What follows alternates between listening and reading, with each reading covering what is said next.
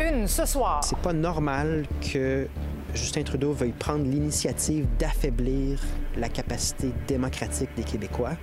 Clause de dérogation. Est-ce que les provinces l'utilisent bien ou trop? Est-ce que Justin Trudeau a raison de vouloir mieux l'encadrer? Le ministre Jean-François Roberge en entrevue sur la question. Inflation, soins de santé, accès au logement.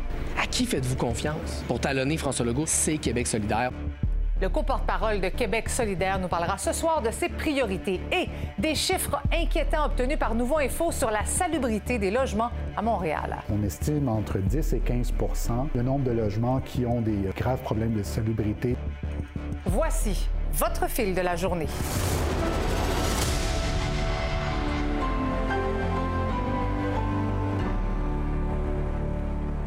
Bonsoir, bon lundi. La relation entre François Legault et Justin Trudeau euh, semblait être dans une bonne passe, comme on dit. Rappelez-vous, le juste avant Noël, il y a eu ce petit café sympathique où les deux premiers ministres étaient tout sourire ouverture et optimisme. C'est ce qui en était ressorti.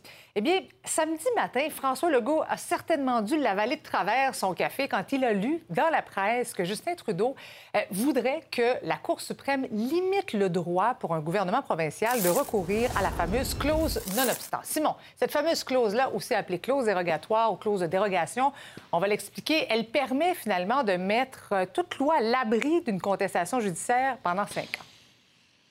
Oui, c'est pour ça que Justin Trudeau s'inquiète que les provinces fassent un usage abusif de la clause dérogatoire, parce que la portée de la clause est quand même assez grande. Hein. Euh, elle donne le droit à une province d'adopter une loi, même si cette loi-là contrevient euh, à des articles importants de la Charte canadienne des droits et libertés, des articles, entre autres, qui garantissent la liberté d'expression, euh, la liberté d'association, le droit à la liberté et à la sécurité entre autres. Donc, en gros, ça empêche qu'une loi soit contestée devant les tribunaux, et tu l'as dit, Marie-Christine, pour une durée de cinq ans. On peut pas dire que le gouvernement Legault fait un usage abusif de la clause de mm depuis qu'il est au pouvoir. Il l'a utilisé pour la loi 96 sur la réforme de la loi 101 qui garantit que le français est la seule loi commune au Québec, mais aussi sur la loi 21 qui interdit les ports de signes religieux aux juges, aux policiers ou aux enseignants, par exemple. Par contre, Doug Ford, lui, en Ontario, en a fait une autre usage. En novembre dernier, il faut se, faut se souvenir, lui, il l'a utilisé pour adopter une loi spéciale qui rend illégale les mesures de grève pour les employés de soutien du domaine de l'éducation. Et ça, pour Justin Trudeau, visiblement,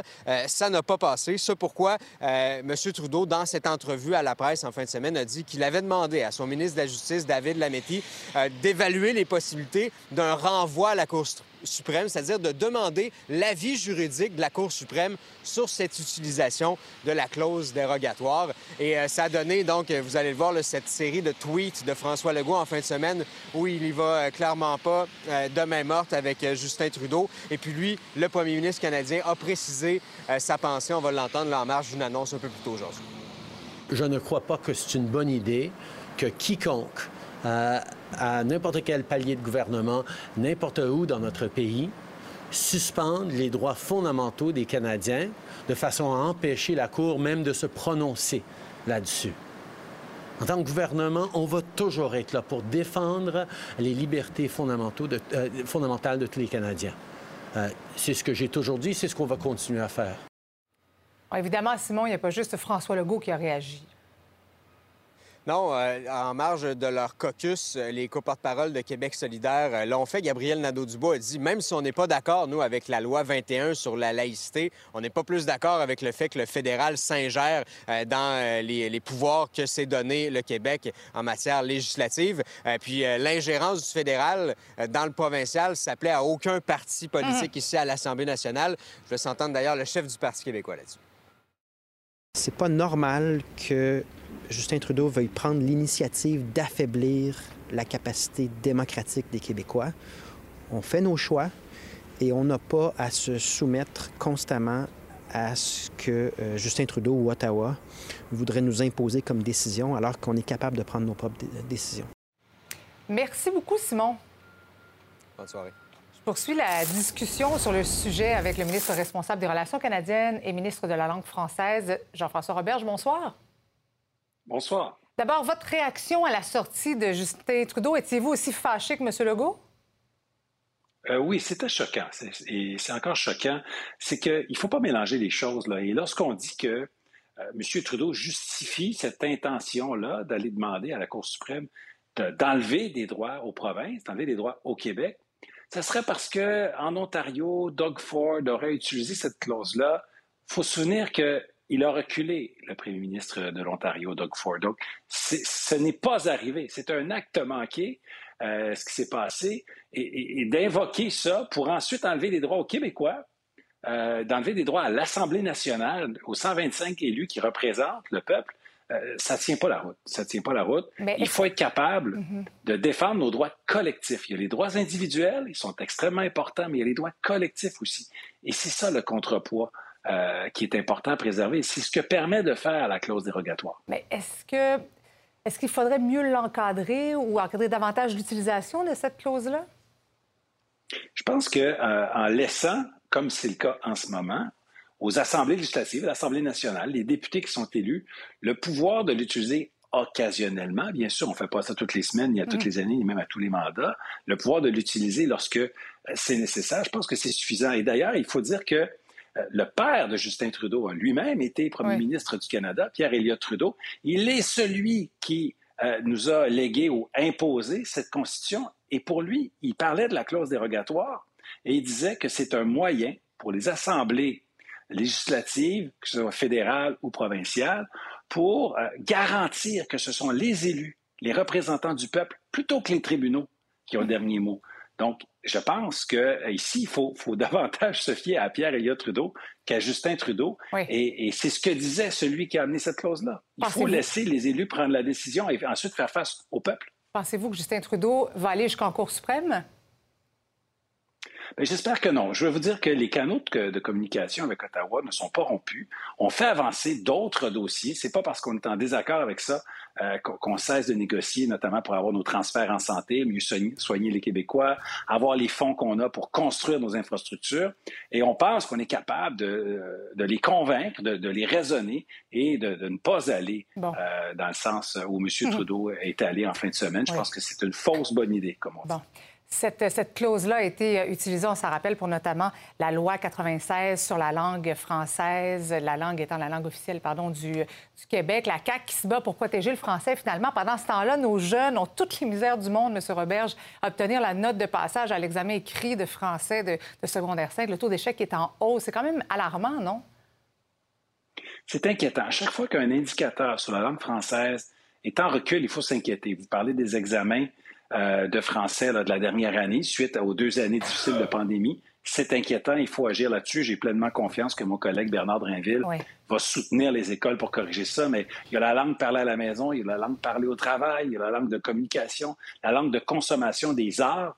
Tout ça, ce sont des indicateurs sur lesquels le français est en recul. C'est pour ça qu'on aura besoin d'un plan d'action euh, gouvernemental très important oui, pour la maîtrise de la, jeune, de la, langue chez les jeunes, mais aussi pour assurer que le français reprenne sa place au Québec. Oui, parce que c'est quand même préoccupant. Euh, avec votre expérience de professeur et de ministre de l'Éducation, qu'est-ce qui pourrait être mis en place rapidement pour aider nos jeunes à mieux écrire en français? Ben, il y a beaucoup de mesures qui ont été mises en place ces dernières années, mais ça prend du temps avant de payer. Euh, écoutez, on a ajouté des ressources professionnelles dans les écoles, les, les orthophonistes, les orthopédagogues, les enseignants ressources. On a rajouté aussi du temps pour ce qu'on appelle le tutorat et pour les mesures qui s'en viennent, les mesures subséquentes, ben, je vais laisser ben mon collègue, évidemment, le nouveau ministre de l'Éducation, détailler son plan. Merci beaucoup, M. Robert, d'avoir été avec nous ce soir. Merci. Bonne soirée. C'était jour de caucus précessionnel pour Québec solidaire à l'approche de cette rentrée parlementaire qui va avoir lieu le 31 janvier prochain. Le chef parlementaire et co-porte-parole de Québec solidaire est avec nous ce soir. Gabriel Nadeau-Dubois, bonsoir. Bonsoir. On va y aller d'entrée de jeu avec une question sur la clause non-obstant parce que c'est le sujet du jour. Votre point de vue tout d'abord sur la sortie de Justin Trudeau en fait de semaine. Bien, on peut être en désaccord avec certaines décisions de François Legault tout en étant en désaccord euh, avec l'ingérence de Justin Trudeau dans les pouvoirs démocratiques du Québec. Mhm. Euh, à Québec solidaire, on est contre la loi 21. On va continuer à être contre la loi 21. Euh, mais on croit que l'Assemblée nationale ne doit pas être dirigé par Justin Trudeau. C'est pas Justin Trudeau à dicter sa vision des choses au Québec, même si nous, on est en désaccord et on va continuer à se battre pour une autre vision du Québec de celle, que, celle de François Legault, notamment au sujet du projet de loi 21. Oui, donc le Québec a besoin, en fait, les provinces ont besoin, selon vous, de cette, de cette clause-là. C'est un outil politique dont le Québec a besoin pour être une, démocratie, pour prendre ses décisions. On peut critiquer la manière dont François Legault a utilisé cette clause-là, et on l'a fait, et on va continuer à le faire à Québec solidaire. Euh, mais il faut aussi, puis c'est ce que je fais aujourd'hui, dénoncer l'ingérence de Justin Trudeau dans les pouvoirs du Québec. Bon, maintenant, on va parler de Québec solidaire. Le logement, l'inflation sont au cœur de vos priorités, mais aussi la, la santé avec tout ce qui se passe actuellement. Qu'est-ce que vous souhaitez que le gouvernement fasse pour amoindrir la crise actuelle, pour ne pas dire la crise perpétuelle dans les urgences? Bien, vous avez raison de dire qu'il y a une crise perpétuelle dans les urgences, mais là, on est à un état critique. Là. Des ruptures de services, des fermetures d'urgence dans un hôpital aussi stratégique que l'hôpital Maisonneuve-Rosemont, ça, c'est presque du jamais vu. C'est vraiment le signe euh, euh, d'une dégradation importante du système de santé. Et là, Christian Dubé et François Legault peuvent plus accuser les autres. Ils doivent absolument prendre les choses en main et ça commence par casser le cercle vicieux des agences privées de placement qui aspirent carrément le personnel du réseau public mmh. depuis des années. Ce que j'ai demandé aujourd'hui à François Legault, bien sûr, c'est de s'engager à ce qu'on se débarrasse au Québec de ces agences privées-là. Je lui ai tendu la main pour qu'on collabore dans ce dossier-là. Mais en même temps, il doit abandonner son idée d'hôpitaux privés parce que ça, ça viendrait bien sûr empirer le problème en attirant encore plus de soignants du public à quitter vers le privé. Et ça, vraiment, c'est la dernière des choses dont on a besoin. Donc, au lieu de faire plaisir à Éric Duhem, il doit travailler pour le réseau public. Vous voulez mettre toute la gomme pour remporter l'élection partielle dans Saint-Henri-Sainte-Anne. Ça serait un gain évidemment important pour vous. Comment réussir à séduire les électeurs? C'est vrai que c'est une élection qui est importante pour nous. La bonne nouvelle, c'est qu'on a un excellent candidat, un Guillaume Clich-Rivard, qui vient de faire campagne dans cette circonscription-là il y a quelques mois, euh, nous représente à nouveau. On est le seul parti à être déjà sur le terrain. Et dans Saint-Henri-Sainte-Anne, qu'est-ce qui fait mal en ce moment? C'est la crise du logement. Je pense qu'à Québec solidaire, on est crédible sur la question du logement. On en parle depuis des années. C'est nous que les Québécois et les Québécoises ont vu en train de talonner François Legault sur la question de la crise du logement. Donc, je pense qu'on est, on est connecté sur les priorités des gens dans le comté de Saint-Henri-Sainte-Anne. On a un excellent candidat. Donc, euh, je suis optimiste, mais bien sûr, on prend rien pour acquis. C'est quoi votre solution concrètement pour les gens qui nous écoutent à la maison qui ont de la difficulté à soit à se trouver un logement ou à payer un logement? C'est quoi votre solution? Ouais. Bien, il y a des solutions à long terme. Il faut financer la construction de plus de logements sociaux au Québec. Ça, c'est une solution incontournable, mais ça va prendre du temps à se matérialiser parce que des logements sociaux, on ne construit pas ça en deux semaines. Ici et maintenant, il faut mettre des mesures d'urgence pour limiter les hausses de loyers. C'est ce qu'on propose, une mesure de contrôle des loyers pour éviter des hausses abusives comme on voit de plus en plus dans les quartiers à Montréal, avec des augmentations qui font en sorte que les gens doivent déménager tellement les appartements mhm. coûtent cher ou bien faire des sacrifices financiers qui n'ont juste pas d'allure. Il mhm. faut se rappeler, là, avoir un toit sur la tête, avoir un logement, c'est un droit. On ne devrait, pas, on, devrait pas sacrifier 40, 50, 60 de son budget pour, euh, pour euh, que ce droit-là au logement soit respecté. On comprend, on comprend. Euh, Gabriel Nadeau-Dubois, vous avez dit dans une récente entrevue que vous avez encore des choses à prouver. Qu'est-ce que vous avez encore à prouver en 2023? Bien, je pense que on a pris acte des résultats de la dernière élection à Québec solidaire. On va vouloir travailler dans les prochaines années à améliorer plusieurs de nos propositions. On veut construire un pont vers les autres générations. On sait qu'il y a beaucoup de jeunes qui appuient Québec solidaire, puis c'est bien, je m'en réjouis, mais je veux qu'on travaille notre capacité à, mieux s'adresser aux autres générations au Québec. Il faut aussi euh, qu'on reconnecte avec ce qui se passe dans plusieurs régions. Euh, ça reste un défi pour Québec solidaire, puis on a un conseil national dans deux semaines où on va parler avec nos membres de ces défis-là pour la suite de notre parti ce qui ne nous empêchera pas en même temps de faire notre travail, d'être sur le terrain, de talonner François Legault, puis bien sûr, d'essayer de remporter l'élection dans Saint-Henri-Saint-Anne. Ben oui, puis il faut s'occuper de sa petite fille aussi en même temps, Gabriel Nadeau-Dubois. Et essayer d'être aussi un papa une fois de temps en temps. Ben oui. J'essaye. Merci beaucoup, Gabriel Nadeau-Dubois. Bonne session. Ça m'a fait plaisir. Merci. beaucoup. On vient de parler de, crise du logement parce que, vous le savez, ça touche plusieurs aspects. Des chiffres obtenus par Nouveau Info démontrent qu'il reste encore du travail à faire pour contrer l'insalubrité de logements à Montréal. La ville augmente la cadence des inspections, mais se fait plutôt discrète lorsque vient le temps de punir les propriétaires fautifs. Les détails avec Louis-Philippe Bourdeau. La lutte à l'insalubrité dans des logements de Montréal, c'est l'une des priorités en matière d'habitation de l'administration de Valérie Plante. On félicite euh, les bons propriétaires, puis on va serrer la vis aux autres. Mais qu'en est-il sur le terrain? Eh bien, Nouveau Info a obtenu le bilan 2022 du service de l'habitation de la Ville de Montréal. C'est ce service-là qui reçoit les dossiers les plus complexes, les plus lourds, qui sont transmis par les arrondissements montréalais. Voici ce que ça donne. Au cours des cinq dernières années, jamais ces inspecteurs n'ont visité un si grand nombre de propriétés que l'an dernier. Près de 3200 logements ont été inspectés. Il y a beaucoup moins de logements inspectés qu'il y a de logements qui ont de réels problèmes. On, estime entre 10 et 15 le nombre de logements qui ont des, euh, graves problèmes de, salubrité dans le stock locatif. Alors, moi, je ne suis pas avec des lunettes roses. Là. Je dis pas que tout va bien. Ce que je dis, c'est que la ville de Montréal est de plus en plus efficiente. On a dit qu'on allait faire beaucoup plus d'inspections de logements. C'est ce qu'on a fait en 2022. Mais ce qu'on constate en regardant les chiffres, c'est que davantage d'inspections, ça ne veut pas dire plus de répression. Il y a seulement 35 constats d'infraction qui ont été émis l'an dernier, pour un total d'un peu plus de 31 000 C'est deux fois moins que l'année 2021 et ça malgré un bon marqué des inspections. Tant qu'il n'y a pas de conséquences pour les propriétaires, on les encourage à continuer. Le système actuellement que nous avons à la Cour municipale, ça devient difficile de faire condamner quelqu'un.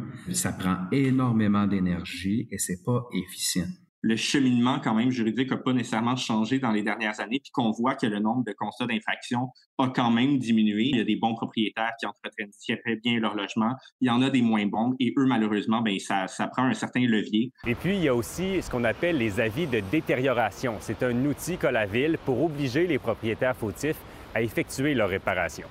Et bilan pour 2022, 14 avis transmis par ce service pour l'ensemble de la Ville de Montréal et 32 avis de non-conformité qui pourrait mener à des avis de détérioration. C'est complètement irréaliste. Là. On, a, on a des taudis euh, à beaucoup de coins de rue à Montréal. Un avis de détérioration, c'est comme un bazooka. On ne le sort pas trop souvent, puis surtout, on se dit, est-ce que c'est -ce que c'est l'arme hein, que j'ai besoin de mieux? C'est sûr que c'est une mesure drastique, mais malheureusement, c'est que si on ne se rend pas là, on se rend compte que l'amélioration du parc locatif montréalais n'avance pas. On constate que le nombre d'inspecteurs embauchés par la Ville-Centre est resté le même au cours des cinq dernières années, pour améliorer sa lutte à l'insalubrité, il y a la Ville qui va implanter dès cette année sa certification de propriétaire responsable. Ça, ça vise les immeubles de 8 logements et plus, et les propriétaires devront attester du bon entretien de leur bâtiment. Mais est-ce qu'il y aura suffisamment d'employés, d'inspecteurs en poste pour répondre à la demande? En fait, à chaque fois qu'on a besoin d'ajuster euh, nos besoins en matière de ressources humaines, on le fait. On va surveiller comment que ça se passe mais il en demeure pas moins que l'approche conciliante n'est pas, euh, n'est pas une solution à moyen long terme. Le profilage racial risque bien d'être un enjeu lors de la prochaine session parlementaire à Québec. On en parle encore ce soir parce que le tribunal de la personne a ordonné à la ville de Longueuil en 2020 de recenser les cas de profilage et aussi de former ses policiers. Ça fait deux ans et ça n'a pas encore été fait. Une plainte officielle est maintenant déposée pour forcer la Ville à aller de l'avant, comme nous l'explique Véronique Dubé. Une plainte officielle est déposée contre la ville de Longueuil, une plainte d'outrage au tribunal. Pourquoi? Parce qu'elle avait jusqu'en novembre dernier pour former tous ses policiers, sans exception, selon huit critères bien précis, et elle devait aussi recenser les cas de profilage racial, et ça n'a toujours pas été fait. Pourquoi ça n'a pas été fait, ça? Mais c'est pas c'est pas que ça n'a pas été fait. On a changé le système d'évaluation. On est sur le bon chemin à Longueuil, mais je pense qu'il y a encore du travail à faire. Sauf que euh, les ordres de la cause, ça faut que ça soit euh, complété aussi. Le plaignant à l'origine de toute cette affaire, c'est Joël de Bellefeuille, qui s'est fait arrêter à plusieurs reprises, tout simplement parce qu'il était au volant d'une voiture de luxe. Ça fait 15 ans que je me suis fait profiler. Euh, il y a chaque jour, euh, chaque semaine, qu'il y a d'autres gens qui se font profiler. Puis euh, c'est temps d'arrêter. On est en 2023, puis c'est temps de, de. C'est clair et net, M. Euh, Fadi Daguerre l'a écrit noir sur blanc dans une lettre. C'est euh, à cause de la demande du ministère de la Sécurité publique qu'il n'entend pas appliquer les jugements du tribunal des droits de la personne le concernant ces cas. Donc, euh, voilà, c'est de, toute évidence un cas d'ingérence politique du ministère de la Sécurité publique et le ministère doit répondre et clarifier rapidement cette situation-là. Évidemment que je compte poser des questions au ministre actuel de la Sécurité publique, M. Bonardel. Il n'était pas en poste au moment euh, des faits, mais il, a, il porte la responsabilité, la responsabilité des agissements passés, actuels et futurs. Et voilà que le ministre Bonardel et le ministre responsable de la lutte contre le racisme, Christopher Skeet, demandent à M. de Bellefeuille de venir les rencontrer demain après-midi. J'imagine que vous allez vous baser sur le jugement que vous avez obtenu. Oui, ça. Puis en plus, il y a des, autres petites affaires qu'on va rajouter aussi. C'est non seulement euh, les, les, points, les ordres qui étaient dans le, le, dossier. Il y a beaucoup de réponses qui se trouvent dans ces jugements-là. Écoutez, le, phénomène du profilage racial a été amplement documenté. C'est toujours l'attitude de renvoyer la balle par en aval, de ne pas agir, de ne pas euh, prendre les taureaux par les cornes et, consulter à n'en plus finir. Dans une déclaration écrite, les ministres Bonardet et Skeet nous expliquent que les discussions seront très utiles dans l'élaboration des futures mesures afin de lutter contre les possibles situations de profilage racial dans les corps de police. On s'en va aux États-Unis maintenant. La fusillade dans une salle de danse de Monterey Park en Californie a fait une onzième victime. Les événements tragiques se sont déroulés lors des célébrations du Nouvel An chinois samedi soir. Les autorités se demandent toujours qu'est-ce qui a poussé le suspect d'origine asiatique, qui est âgé de 72 ans, à réaliser ce carnage. Le tireur s'est suicidé, je vous le rappelle. Il a été retrouvé mort à une cinquantaine de kilomètres des lieux du drame. Comment assurer la survie de la langue française alors que les jeunes échouent massivement aux examens du secondaire? Le commentaire d'Yves Boisvert au retour.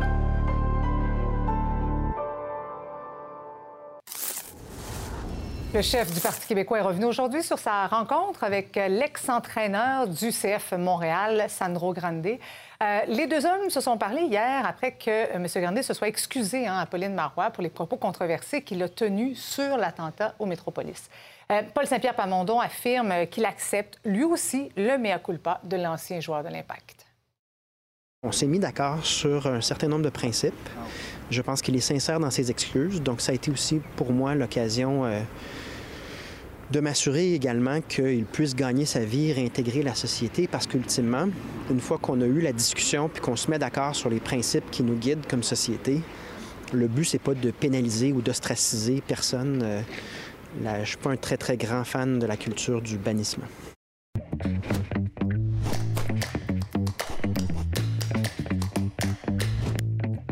Salut Yves. Salut Marie-Christine. Je sens que tu brûles d'envie de me parler de la clause non-obstant. Ah ouais, tu me parles de Constitution et je... je oui, oui. Ah, je, prends tu pétilles, là. Euh, écoute, je veux juste dire que la, la clause non-obstant, comme on le dit, elle n'existe pas seulement dans la Charte canadienne. C'est vrai que le Québec n'a jamais signé la loi constitutionnelle de 1982. Mm-hmm. Elle existe aussi dans la Charte québécoise. Et la Charte québécoise, c'est les mêmes principes. Et le débat là-dedans, c'est pas de savoir si c'est une intervention du fédéral, mais si on accepte que les lois du Parlement soient soumises aux tribunaux. C'est ça le débat. Et traditionnellement, l'idée, quand cette clause-là a été mise dans la Constitution pour des raisons de compromis politique, pour la faire signer par les provinces, ah celles qui l'ont signée, ben, c'était de dire, si jamais il y a un jugement qui va trop loin, ben, un Parlement, une législature pourra dire bon, on, suspend l'application de, la charte pour telle loi. Et si les électeurs ne sont pas contents, mais ils renverseront ce gouvernement-là.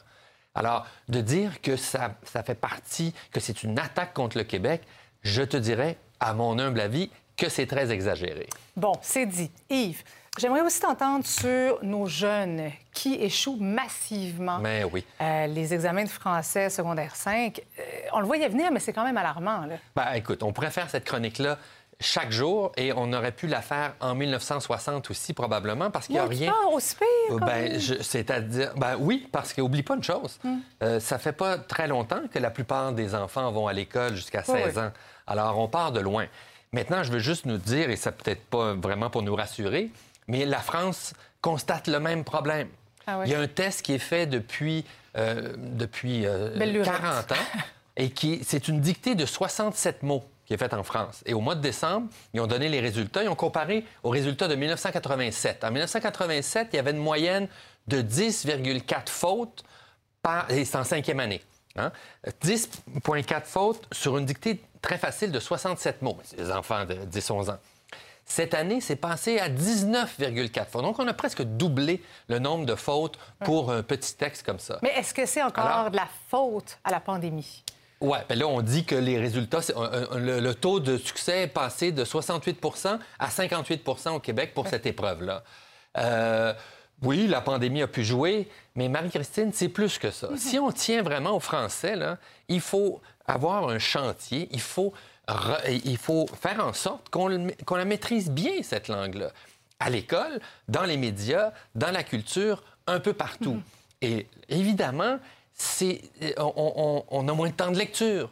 On le sait. Avec les tablettes, Ben les oui. téléphones, c'est là. Moi, des fois, mes enfants me textent et les yeux me saignent. Mais bien sûr. Ah, et et pas juste les enfants, Oui. les parents aussi. Alors, si tu lis moins, si tu es moins en contact avec le français écrit, euh, vrai, oui. ben, tu, tu l'apprends moins. hein? Il y a moins de renforcement là-dedans. Alors, il va falloir réfléchir à ça, puis se dire que l'avenir du français, c'est pas simplement de façon, euh, disons, défensive face à l'anglais, qui est un problème qui, qui Mm-hmm. va toujours exister, mais aussi de bien l'apprendre à l'école et d'y consacrer le temps et les ressources qui sont nécessaires parce qu'on va faire la même chronique l'an prochain Oui. et dans 10 ans. Ce Bon. serait bien qu'une année, ça remonte un, un, petit peu. Un petit oui. peu, oui. Puis que mes enfants améliorent aussi leur Oui. texto, s'il vous On plaît. les salue d'ailleurs. Merci Yves. Merci, à demain. Une nouvelle vous fait réagir. Vous avez une histoire à partager, un sujet d'enquête peut-être à nous transmettre. Je vous invite à nous écrire à l'adresse courriel suivante manouvelle à commercial nouveau.info. C'est l'heure de retrouver notre animatrice des bulletins locaux. Bonsoir, Lisa Marie. Bonsoir, Marie-Christine. Un témoignage franchement saisissant d'une victime d'actes criminels. Oui, terrorisée à l'idée de croiser son agresseur. C'est terrible ce que traverse cette dame en ce moment. Imaginez, elle a porté plainte pour violence contre son ex-conjoint qui a été trouvé coupable, qui a été condamné. Le problème, c'est que là, on l'a envoyé en maison de transition dans la même ville où réside sa victime. Pourquoi? On nous dit que ce serait une possible erreur des services correctionnels du Canada, mais peu importe, euh, Marie-Christine, Mhm. depuis qu'elle a appris la nouvelle, on le Ben, c'est comprend. là, stressant, euh, ben oui, elle endort plus la nuit. Je vous invite d'ailleurs à regarder un extrait de son reportage. Si vous saviez combien de fois à l'époque, j'ai prié le bon Dieu qui vienne me chercher. C'était quelqu'un de très, très, très violent que tant qu'il va être en vie, je me sentirai jamais en sécurité. Jamais. Moi, là, il n'y a plus personne qui peut me toucher au cou, même pas mon mari. Je vais au restaurant, là, il faut que je m'assoie à un endroit où ce que je vois la porte de sortie. Même fait installer une caméra de surveillance chez moi, là. Là, il est dans ma région. On entend le trémolo, la panique hein, dans sa voix. Elle assure d'ailleurs que le lieu de résidence, son lieu de résidence à elle, c'était connu. Ça a été nommé à plusieurs reprises en cours et même si on lui confirme qu'il sera accompagné lors de ses sorties, là, juste à l'idée de savoir qu'elle peut malgré tout le croiser, ben, ça la fait paniquer. Donc, on vous invite à regarder le reportage complet sur nouveau.info. Fait le Québec dans un instant. Bon bulletin. Bon bulletin.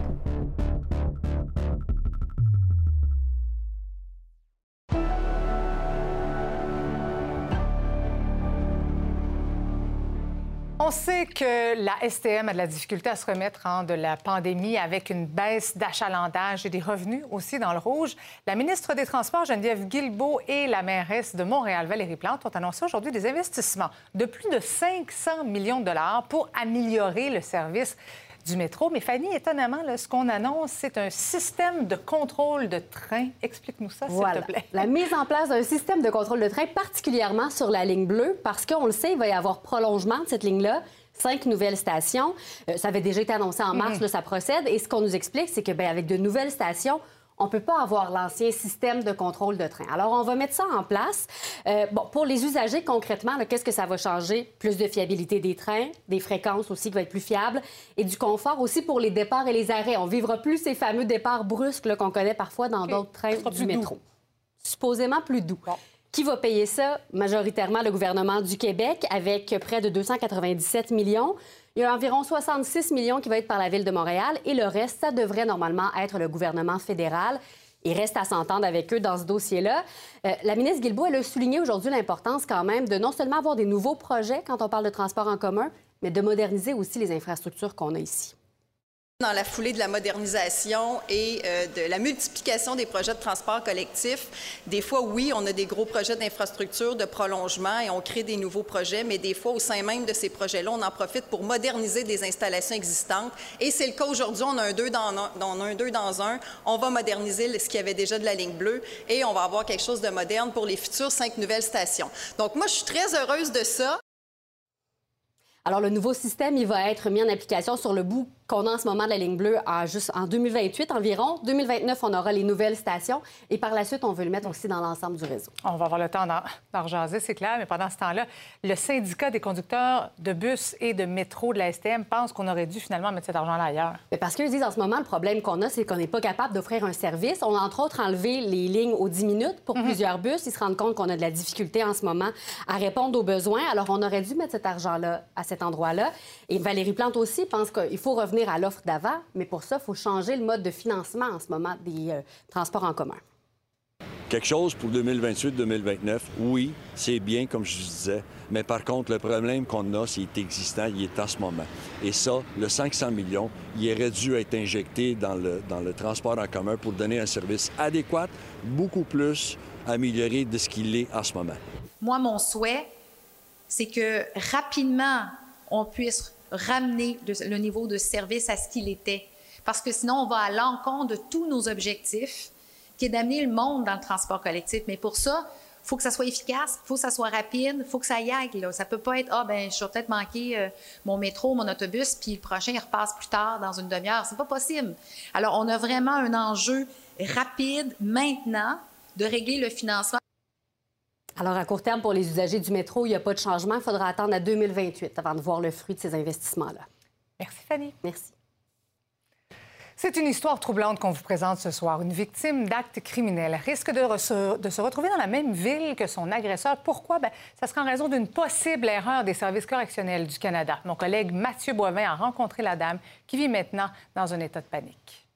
Charlotte va rester marquée pour toujours par les violences physiques et sexuelles commises par l'homme avec qui elle a vécu pendant huit ans. Mais après qu'elle l'ait dénoncé, l'homme a été condamné à cinq ans de prison pour agression sexuelle et viol. Mais le vendredi 13 janvier, coup de théâtre. On lui indique que l'homme, qui a 79 ans, sera transféré en maison de transition près de chez elle pour obtenir des soins médicaux. Quand j'ai su ça, là, oh mon Dieu, euh, j'ai pleuré, j'étais en panique, là. J'étais comme un, chien dans un jeu de quilles dans la maison, là. Je savais plus quel bord prendre. Ben voyons donc, ça se peut pas. Il est qui cet agent de probation-là pour avoir pris cette décision-là? C'est comme si il me poursuivait tout le temps. J'ai comme l'impression que je m'en sortirai jamais. Là, présentement, on me dit que, en plus de prendre un anxiolytique, en plus de prendre un antidépresseur, il faudrait que je prenne un médicament pour dormir, puis un autre médicament pour pas faire de cauchemar. Puis lui, il est en maison de transition, puis il est soigné aux petits soins. Charlotte assure que son lieu de résidence a été mentionné plusieurs fois lors des audiences sur la libération conditionnelle. Mais il y aurait eu une erreur. Service correctionnel Canada n'a pas voulu commenter l'affaire pour des raisons de confidentialité. C'est les agressions sexuelles. C'est les volets que je mangeais puis que je perdais connaissance. C'est euh, à me faire ramasser par le cou, manquer, me faire étouffer. À me ramasser avec des bleus partout. euh. Si vous saviez combien de fois à l'époque, j'ai prié le bon Dieu qui vienne me chercher. C'était quelqu'un de très, très, très violent que tant qu'il va être en vie, je me sentirai jamais en sécurité. Jamais. Moi, là, il n'y a plus personne qui peut me toucher au cou, même pas mon mari. Je vais au restaurant, là, il faut que je m'assoie à un endroit où ce que je vois la porte de sortie. Même fait installer une caméra de surveillance chez moi, là. Là, il est dans ma région. On me dit que s'il sort, il va être accompagné. Mais j'ai-tu le goût de voir ce gars-là, moi? Charlotte ne veut pas finir comme Marilyn Lévesque, tuée dans une chambre d'hôtel en janvier 2020, ou comme Karine Bélanger, dont le corps a été retrouvé dans une camionnette incendiée en Beauce en septembre. Ben, première des choses, euh, la jeune femme euh, qui a été tuée en janvier 2020, Celui qui l'a tué est en maison de transition. Elle avait la permission de sortir euh, le jour. L'autre dame, Mme Gauthier, qui s'est faite euh, tuer et brûler vive là, en Beauce. Le gars aussi est en maison de transition. C'est des gens qui ont pris des décisions pour les laisser sortir pensant qu'ils étaient réhabilitables. Je le demande. Jusqu'où faut aller pour protéger les victimes? Il y a eu combien de féminicides en 2022? Il y en a qui auraient pu être évités, là. Je suis convaincu de ça. Il va arriver une tragédie, là. Les organismes communautaires remarquent que de plus en plus de demandeurs d'asile ont recours à leurs services. Le Québec a accueilli environ 52 000 demandeurs d'asile en 2022 et même s'ils reçoivent de l'aide du gouvernement, certains d'entre eux peinent à arriver. Voici ce qu'a préparé Anaïs Elboujani. Avant les fêtes, euh, déjà là, on voyait une vingtaine de personnes qui venaient de parcours euh, de, de, de tout coin du monde. Là, on est à 35 et on est en train d'augmenter à un moment donné, on arrive à un point, on n'est pas au point de rupture, mais proche. Fait qu'on a besoin d'aide, on commence à sentir, ça, ça, devient, ça devient quelque chose. Nous, on excelle en sécurité alimentaire, mais il y a énormément de besoins. Il y en a qui ont des, défis au niveau euh, juridique, il y en a qui ont des défis au niveau de l'habitation, euh, il y en a qui ont besoin aussi pour leurs enfants. On voit extrêmement de, cas présentement. On est chanceux, on a un service euh, de lait maternisé. Des, fois, pour les, les nouveaux-nés, ils ont besoin d'avoir du lait qu'on est sollicité de toutes parts? On doit faire des miracles avec ce qu'on a présentement. On va faire une réception en tant que telle. Le camion vient d'arriver.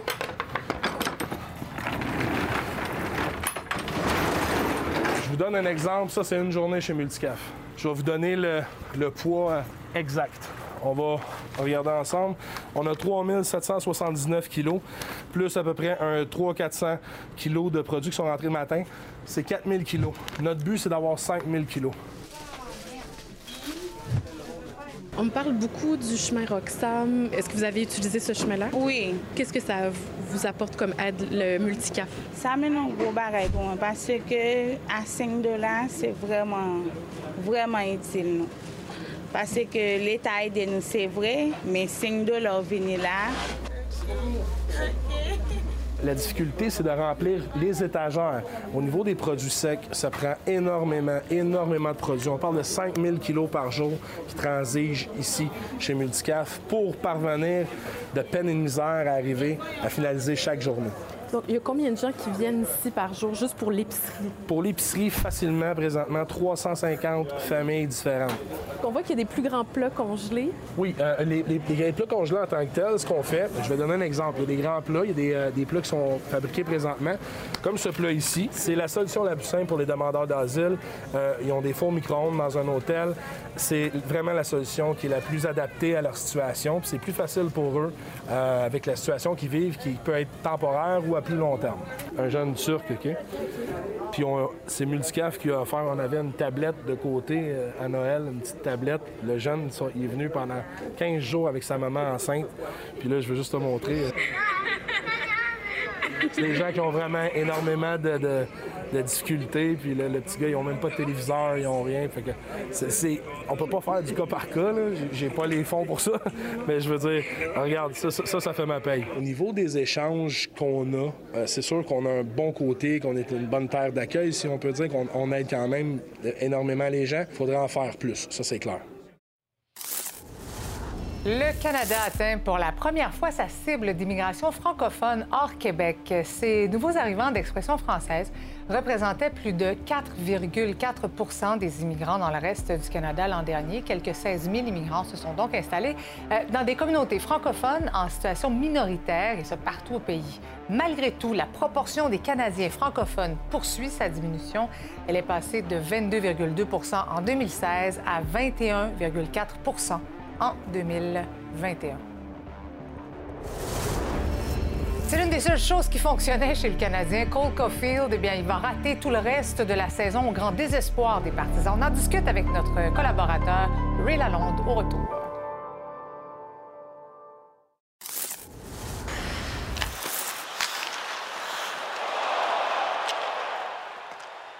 Le meilleur buteur des Canadiens de Montréal, Cole Caulfield, ratera le reste de la saison. Il sera opéré pour soigner une blessure à l'épaule droite.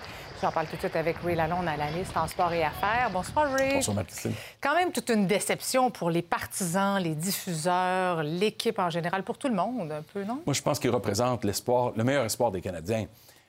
Un marqueur de but comme ça, on n'en a pas vu depuis des années de Guy Lafleur, Stéphane Richer, Vincent Danfous quelqu'un qui électrifiait la foule. quelqu'un qui. un spectacle. Ben oui, puis avec Suzuki, la combinaison était vraiment euh, passionnante à Mhm. regarder. Puis les, les gens achètent des billets pour voir Cole Caulfield. C'est Oui, rare que tu aies un je- joueur qui Je vend. des pensais à la déception là, du père qui a acheté un billet pour son fils. Ah, Viens, on va aller voir Caulfield. Là, finalement, Ouais, euh, ouais. il ne pourra pas le voir. C'est un Ben, peu décevant. là. Surtout que la saison est loin d'être terminée. Il reste 35 matchs. On est en janvier, puis ça se termine en avril. C'est difficile de dire comment on va finir cette saison-là, qui est souffrante un peu, parce qu'on savait qu'on reconstruisait l'équipe. On a terminé dernier l'an dernier au classement. Alors, c'est dur de, de digérer des coup après coup beaucoup de joueurs des Canadiens sur la liste des blessés. C'est comme interminable. là. Mhm. De Carey Price, qui a raté sa saison complète, jusqu'à maintenant Cole Caulfield. Très dur pour l'équipe, très dur pour les fans. Mais si le Canadien avait été dans un meilleur rendement, est-ce que tu penses que Cole Caulfield aurait joué quand même avec sa blessure? Bien, tu sais, j'ai pas l'information médicale à la portée de la main. C'est clair que si le Canadien était euh, concurrentiel, là, vraiment, là, pour une place en série, où tu as une- un enjeu financier de faire les séries. là. En série, tu peux faire 3-4 millions de dollars par match. Ça veut dire beaucoup, même accueillir des matchs, ne serait-ce que quelques-uns. Je pense que l'optique de le retirer si tôt aurait été différente. Mais personne ne connaît l'état réel de sa santé, sauf le médecin, sauf son agent, sauf Cole Caulfield lui-même. Alors, je pense qu'ils ont pris une sage décision, tenant compte qu'on veut l'avoir l'an prochain et qu'il ait la chance de s'entraîner tout l'été Ouais. à plein régime et marquer encore une fois 40, 50 buts peut-être un jour avec les Canadiens. Ouais, dans le fond, donc on dit c'est pas grave là de s'en, départir. Bien, il y a moins d'enjeux, Marie-Christine, Ouais. cette année, parce qu'ils vont pas faire les séries. La question, c'est, sans lui, on finit-tu plus loin dans le classement pour améliorer nos chances d'avoir euh, Connor Ouais, Bedard? Ça tombe. En tout cas. Euh, est-ce que tu penses que cette blessure va avoir un impact sur son contrat? Non. Non? Parce que les Canadiens n'ont aucune chance. C'est sûr qu'ils doivent le signer. Ils doivent le payer le salaire approprié pour un joueur de troisième, quatrième année à longue durée si l'agent Pat Brisson le souhaite. Il va, avoir, il va aller chercher autant que Nick Suzuki, peut-être légèrement moins, là, parce que l'autre est le capitaine du club. Mhm. Il va être bien payé, blessure ou non. Bon. Euh, J'aimerais qu'on parle un peu de Félix Auger-Aliassime qui a été éliminé. Qu'est-ce qui n'a pas fonctionné? Est-ce que c'est la pression, selon toi? Je pense que Félix est encore dans une phase d'apprentissage. Il a tout le talent, il a tous les outils nécessaires. Mais il a raté une occasion, Marie-Christine, parce que le tableau s'ouvrait devant lui. Tu sais, t'es rendu au quatrième tour. La prochaine victoire t'emmène dans le tableau des huit, la quart de finale. Ben oui. Honnêtement, t'es proche, là. Félix a de l'expérience dans des tournois comme ça, dans des moments comme ça. Mais c'est le tennis masculin. Il y a tellement de jeunes joueurs avec un grand talent. La parité est, est- est existante partout. là. Alors, n'importe quelle journée, quiconque joueur peut battre un autre, peu importe son statut. On va suivre, évidemment. Il ne faut pas perdre espoir pour lui. Merci. Non, non, la saison est longue. Exactement. Merci beaucoup, Ray. Merci, merci. Woke M&Ms have returned. The green M&M got her boots back, but apparently is now a lesbian, maybe. And there's also a plus-sized, obese purple M&M. So we're going to cover that, of course. Bon, les bonbons M&M plient devant la droite américaine et retirent temporairement ces personnages qui servent de, porte-parole. Depuis un an, les animateurs de Fox News commentent régulièrement l'apparence de ces personnages. Et ces derniers jours, c'est un emballage visant à célébrer les femmes qui renversent le statu quo qui a suscité l'indignation.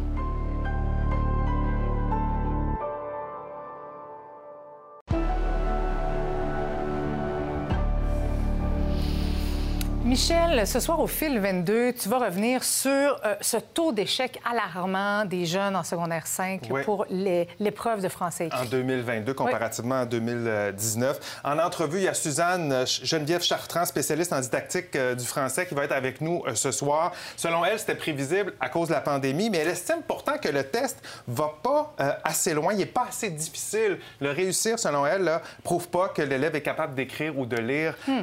correctement le français. Alors, c'est une entrevue à pas manquer à 22 heures. Et au débatteur, il sera question de la clause de dérogation, Ouais. aussi appelée clause dérogatoire, clause, clause obstant, qui permet, on va Oui. le rappeler, au gouvernement, à des gouvernements d'éviter dans une loi d'appliquer certains euh, certains droits prévus ici au Canada. Il y a Justin Trudeau qui a dit à la presse qu'il commence à trouver que euh, son utilisation est peut-être devenue banale. Ben, notre question ce soir, est-ce que vous trouvez que le Québec, qui s'en est servi deux fois d'ailleurs sous le gouvernement euh, Legault, l'utilise trop souvent? Pour en débattre ce soir, Maître Anne-France Goldwater, on aura également Antonine Iaccarini, on aura notre collaborateur Yves Boisvert et notre débatteur invité ce soir, l'ex-conseiller politique conservateur Rodolphe Husny, qui sera avec nous à 22h30.